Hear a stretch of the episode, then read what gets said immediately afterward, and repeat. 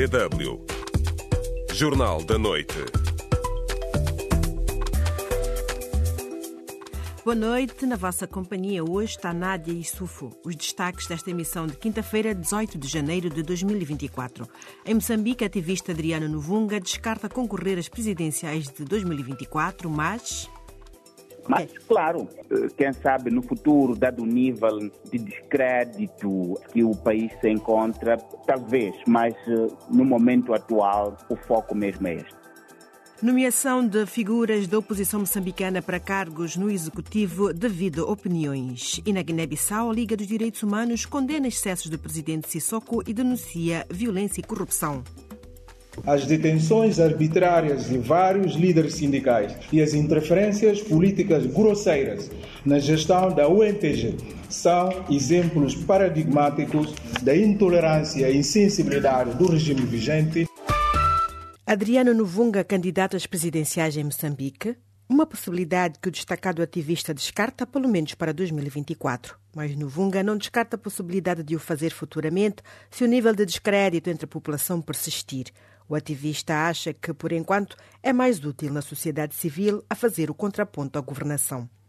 Enquanto os principais partidos moçambicanos estão em querelas por mudanças internas, ganha consistência a ideia de uma substituição da oposição moribunda por uma sociedade civil pujante na cena política.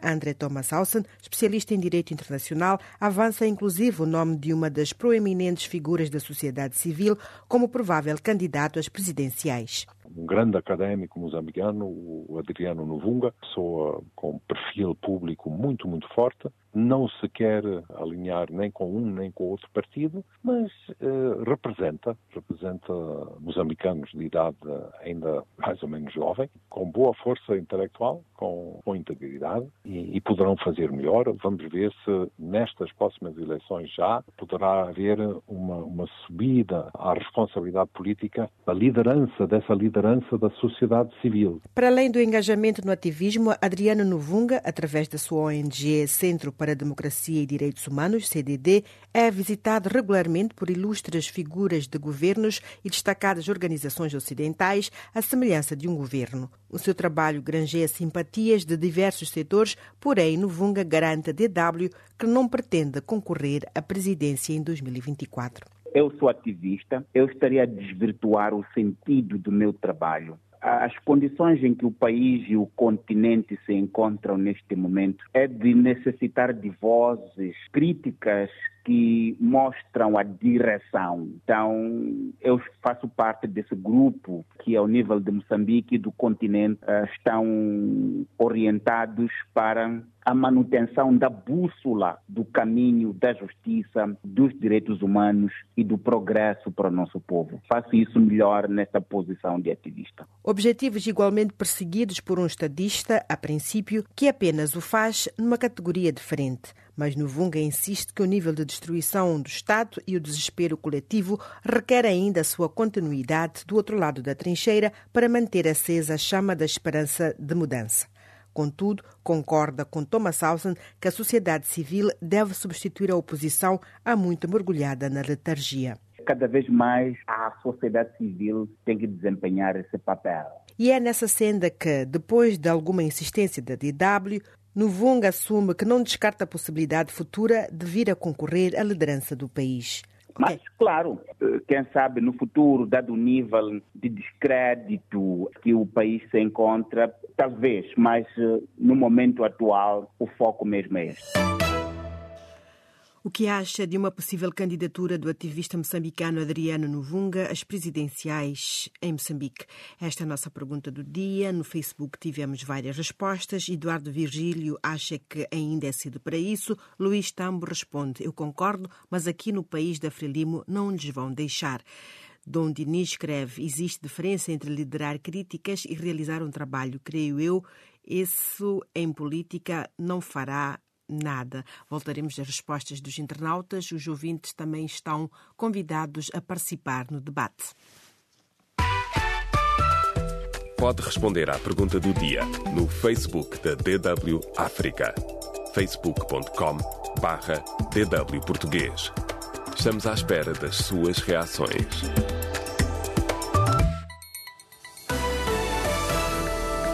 DW Notícias. O Banco Nacional de Angola anunciou a aplicação de sanções no valor de mil milhões de kwanzas, o equivalente a 1,1 milhões de euros a instituições financeiras bancárias e não bancárias no último trimestre de 2023. O incumprimento das normas relativas à proteção dos consumidores de produtos e serviços financeiros liderou as infrações neste período, de acordo com a síntese da ação sancionatória do Banco Central referente aos meses de outubro, novembro e dezembro. O Sindicato Nacional dos Professores, SINPROF, considerou isso em Angola, um insulto o anunciado aumento salarial da função pública de 5%, que vê como uma manobra de distração que visa desmobilizar uma greve geral que está a ser preparada. O secretário-geral do Simprof, Admar Guinguma, diz que o anúncio das autoridades contraria a pretensão das três centrais sindicais angolanas que exigem um salário mínimo na ordem dos 250 mil kwanzas, o equivalente a 276 euros. Na Guiné-Bissau, a coligação Pai Terra Ranca afirmou que a manifestação agendada para hoje na capital terá sido frustrada pelos cordões policiais, a segunda mobilização falhada pela força política que obteve maioria no Parlamento, dissolvido pelo presidente. Elementos da polícia estavam presentes logo nas primeiras horas da manhã em várias zonas de Bissau, mas sem um aparato que foi visível a 8 de janeiro, a quando da convocação da primeira marcha, que também não aconteceu. O Fundo Monetário Internacional estima a retoma no início deste ano do megaprojeto Moçambique LNG da Total Energy no norte de Moçambique, avaliado em 20 mil milhões de dólares, suspenso há três anos, face à melhoria das condições de segurança. O terminal de gás natural que a Total Energies começou a construir em Cabo Delgado é considerado um dos maiores investimentos do género em África, mas a obra está parada desde 2021 na sequência de ataques terroristas. O autarca moçambicano de Climane, Manuel de Araújo, admitiu hoje concorrer à liderança da Renamo se não vir respostas dos candidatos para os problemas do país e que o Suf Mamad, atual presidente, só com uma metamorfose pode continuar. O maior partido da oposição ainda não confirmou a realização de qualquer congresso eletivo, mas três militantes já anunciaram que querem disputar a liderança do maior partido da oposição no ano de eleições gerais. DW Deutsche Welle. Analistas moçambicanos estão divididos quanto ao significado da nomeação de figuras da oposição para cargos no Executivo. Eduardo Nambureta da Renamo foi recentemente nomeado embaixador de Moçambique na Argélia. Em ano de eleições, a ativista Mirna Chitsungo acredita que isso pode enfraquecer a oposição. Mais detalhes com Delfina Cleto.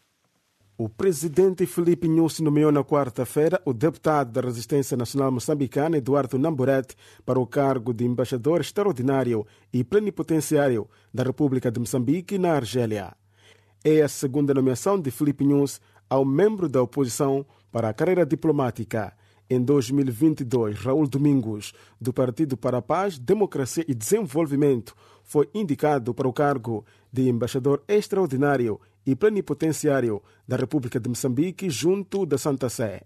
O analista político Gil Aníbal entende que essas nomeações de figuras da oposição são a materialização do compromisso de Felipe News, assumido a quando da tomada de posse para o primeiro mandato em 2015, segundo o qual, no seu coração, cabiam a todos. É por esta razão que o Presidente da República, no uso das suas competências que a Constituição assim o atribui, vem nomeando quadros de partidos políticos que noutrora eram vistos como inimigos, mas como estamos num processo de reconciliação nacional, estes quadros não são já inimigos, mas sim são adversários políticos que têm qualidades para integrar na máquina de governação. Mas há quem tenha um entendimento diferente.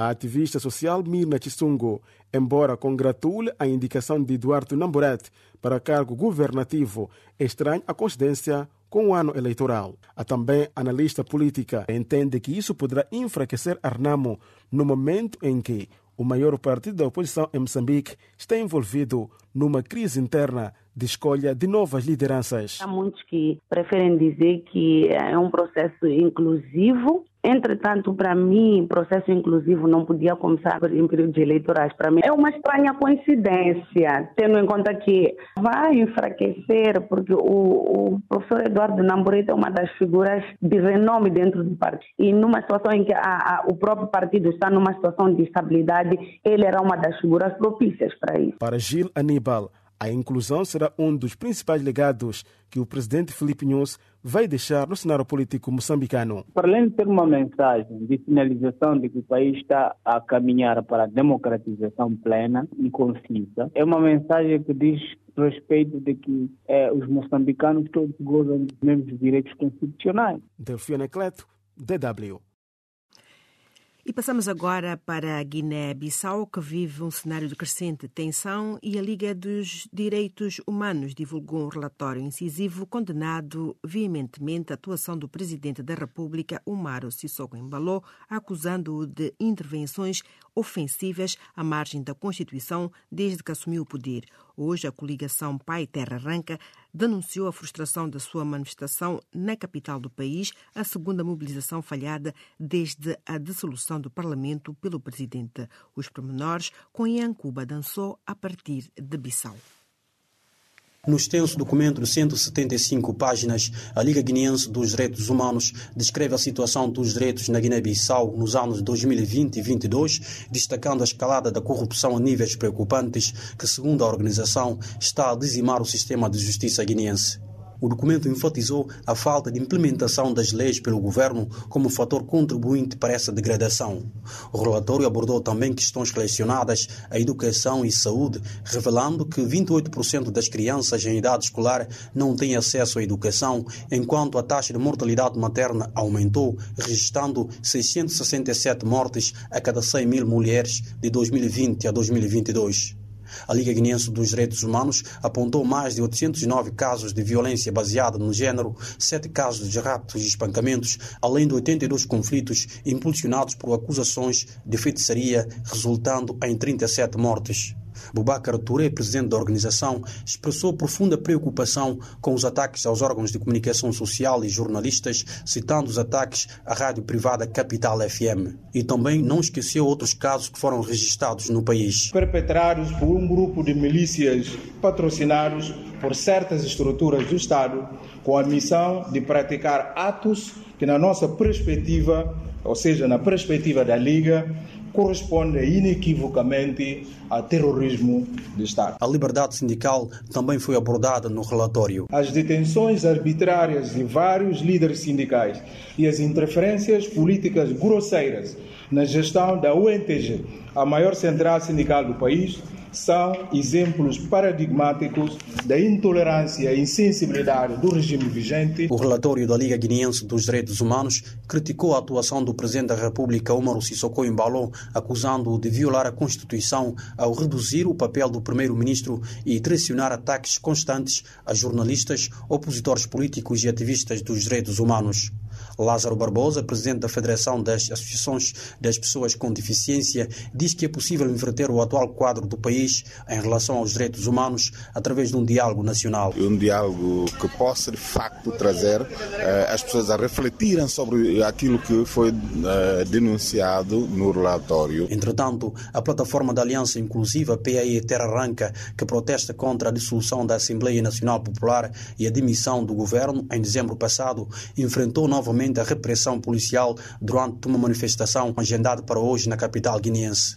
Os polícias impediram o acesso dos manifestantes aos locais de concentração e as pessoas acabaram imobilizadas. A PAI Terra Arranca denunciou a detenção ilegal de dois dos seus dirigentes pelas forças da ordem. O professor universitário Fernando Mandinga da Fonseca alertou para a necessidade de intervenção da comunidade internacional para evitar uma escalada de violência. A comunidade internacional tem que mobilizar, na verdade, os mecanismos existentes para travar o atual regime, porque senão a Guiné-Bissau está-se a caminhar por um lugar que pode levar a essas violências a se aprofundarem. O Ministério do Interior proibiu manifestações em todo o país na segunda-feira, alegando razões de segurança nacional, uma decisão contestada pelas organizações dos direitos humanos por considerá-la inconstitucional.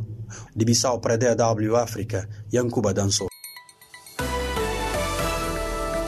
DW Notícias.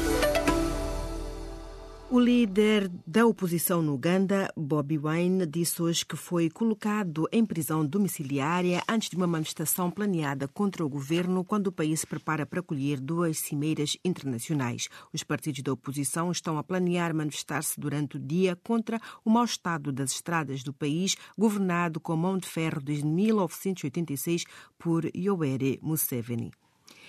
O governo da Somália excluiu hoje a possibilidade de qualquer mediação com a Etiópia enquanto esta não anular um acordo recente com a região separatista da Somalilândia que Mogadiscio considera ilegal. As tensões entre os vizinhos do Corno da África têm vindo a aumentar desde a aproximação entre Addis Abeba e a Somalilândia, materializada pela assinatura 1 de janeiro de um memorando de entendimento que prevê o arrendamento à Etiópia por 50 anos de 20 quilómetros da costa da Somalilândia no Golfo de Aden. O primeiro-ministro de Israel, Benjamin Netanyahu, declarou hoje ter comunicado aos Estados Unidos da América que é contra a criação de um Estado palestiniano em qualquer cenário pós-guerra. Tal posição evidencia as profundas divergências entre os aliados próximos três meses após o início da ofensiva de Israel à faixa de Gaza, a 7 de outubro, para eliminar o movimento islamita palestiniano Hamas, ali no poder desde 2007. Os Estados Unidos instaram Israel a reduzir a escala e a intensidade da sua ofensiva a Gaza e sustentaram que a criação de um Estado palestiniano deveria fazer parte do dia seguinte. O presidente dos Estados Unidos da América, Joe Biden, garantiu hoje que os ataques militares contra os Houthis no Iêmen vão prosseguir, reconhecendo que os bombardeamentos ainda vão não impediram os ataques marítimos no Mar Vermelho. E passamos agora ao mundo da bola. A Guiné-Bissau está eliminada da Taça das Nações Africanas, o CAN, após sofrer a segunda derrota consecutiva na competição. Boa noite, Braima Darama. Um, este resultado do último jogo do grupo acaba com o sonho dos guinenses, é isso? Boa noite, Nária. Boa noite, ouvintes da DW África. Caiu por terra o sonho da Guiné-Bissau de passar a fase seguinte aos oitavos de final da Taça das Nações Africanas. Com esta vitória por uma bola a zero da seleção da Nigéria diante do anfitrião Costa do Marfim, a Guiné-Bissau fica praticamente eliminada da Taça das Nações Africanas. Já que a Côte d'Ivoire passa a ter três pontos, Nigéria três pontos e a seleção da Guiné Equatorial tem quatro pontos e a Guiné-Bissau é o último lugar com zero pontos. Eh, portanto, eh, amanhã temos um grande duelo aqui entre dois países lusófonos. Teremos um Cabo Verde-Moçambique. Eh, Cabo Verde tem três pontos, Moçambique tem um ponto. Isto referente ao grupo B da Taça das Nações Africanas, que está a decorrer aqui na Costa do Marfim. DW Espaço do Ouvinte. E antes de passarmos às respostas dos ouvintes, uma notícia da União Europeia. O Parlamento Europeu advertiu hoje que o governo húngaro está a ameaçar os valores do bloco comunitário, assim como as instituições de credibilidade dos 27. De acordo com uma resolução aprovada recentemente, os eurodeputados expressaram preocupação sobre a crescente erosão da democracia naquele país. E agora sim, passamos às respostas dos nossos ouvintes, lembrando a pergunta do dia antes disso. O que acha de uma possível candidatura do ativista Adriano Novunga às presidenciais em Moçambique? Edson Nhanomba diz que seria maravilhoso. Rui Marquesa escreve, na minha humilde opinião, acho que ele deveria dar apoio ao Venâncio Mondlane ou a Manuel de Araújo. Todos têm os mesmos pensamentos, entende este internauta. E Aldino Socorro responde, como ele disse, ainda é útil na sociedade civil e eu concordo.